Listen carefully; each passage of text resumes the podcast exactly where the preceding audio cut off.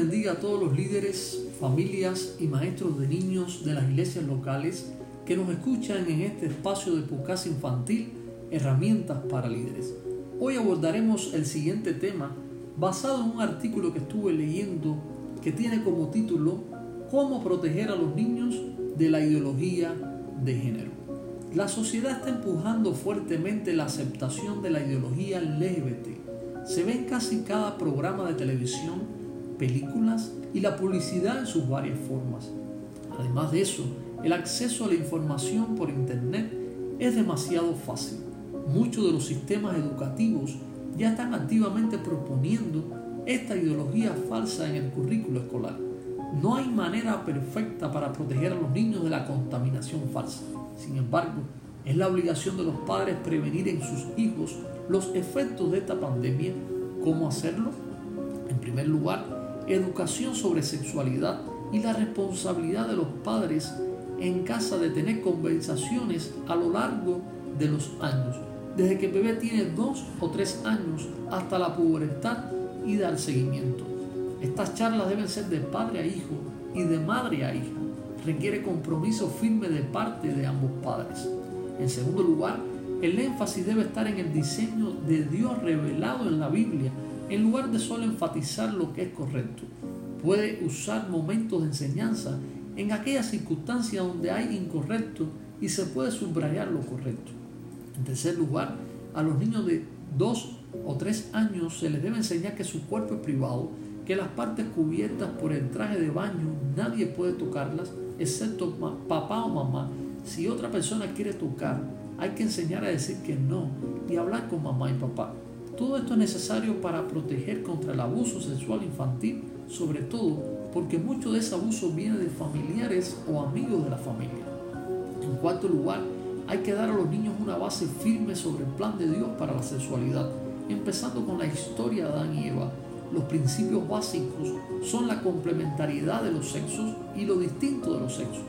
Dios hizo los cuerpos distintos para identificar y diferenciar hombre y mujer los detalles siempre dependen de la edad y la madurez de los niños.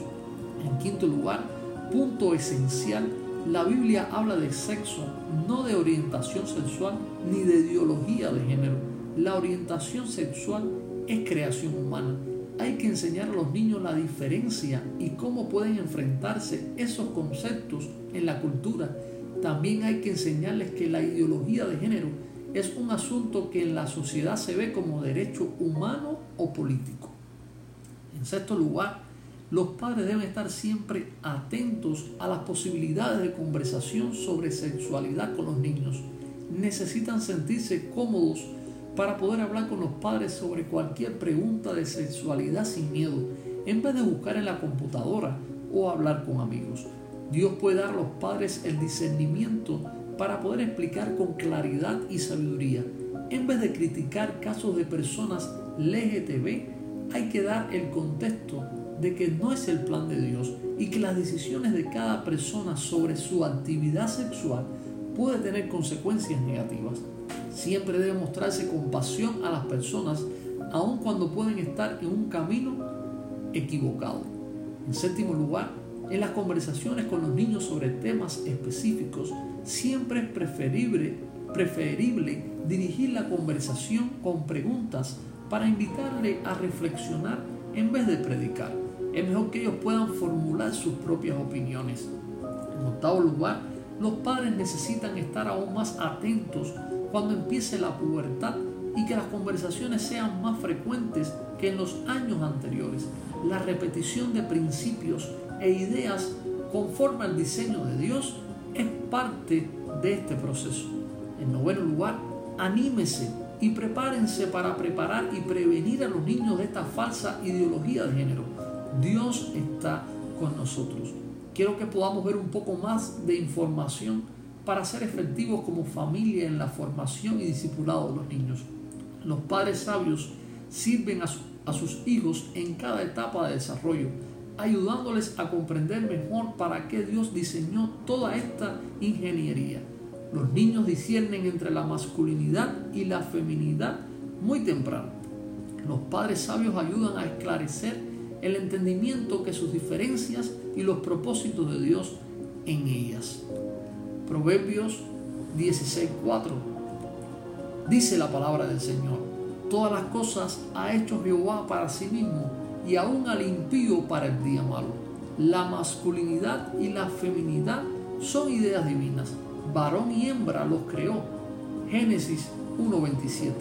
Dios fue quien inventó todas estas partes del cuerpo y sus funciones y las declaró buenas. Les estamos enseñando a nuestros hijos y niños no solo sobre sexo, sino también sobre la mayordomía, sobre el diseño de Dios y sobre Dios mismo. El sexo no es un tema oscuro y malvado cuando se administra de forma adecuada. Cuando Dios dijo que no era bueno que Adán estuviera solo, dio a entender que lo que él llamó bueno podía ser mejor. Uno de los roles de los padres es enseñar. Dios les dijo a su pueblo, reúneme el pueblo para que yo les haga oír mis palabras a fin de que aprendan a temerme todos los días que vivan sobre la tierra y la enseñen a sus hijos. Deuteronomio 4:10. Pablo les dice a los padres, no provoquéis a ir a sus hijos, sino críenlos en la disciplina e instrucción del Señor. Efesios 6:4. Que podamos como familia instruir a los niños desde el hogar, que puedan ser equipados con la palabra del Señor, que puedan, así como crecen en estatura, de la misma manera crezcan en sabiduría y en vidas que modelen y practiquen los principios de Cristo. Como familia tenemos una responsabilidad única en la formación espiritual de nuestros niños. Dios les bendiga y nos volveremos a ver en otro programa de podcast infantil, Herramientas para Líderes.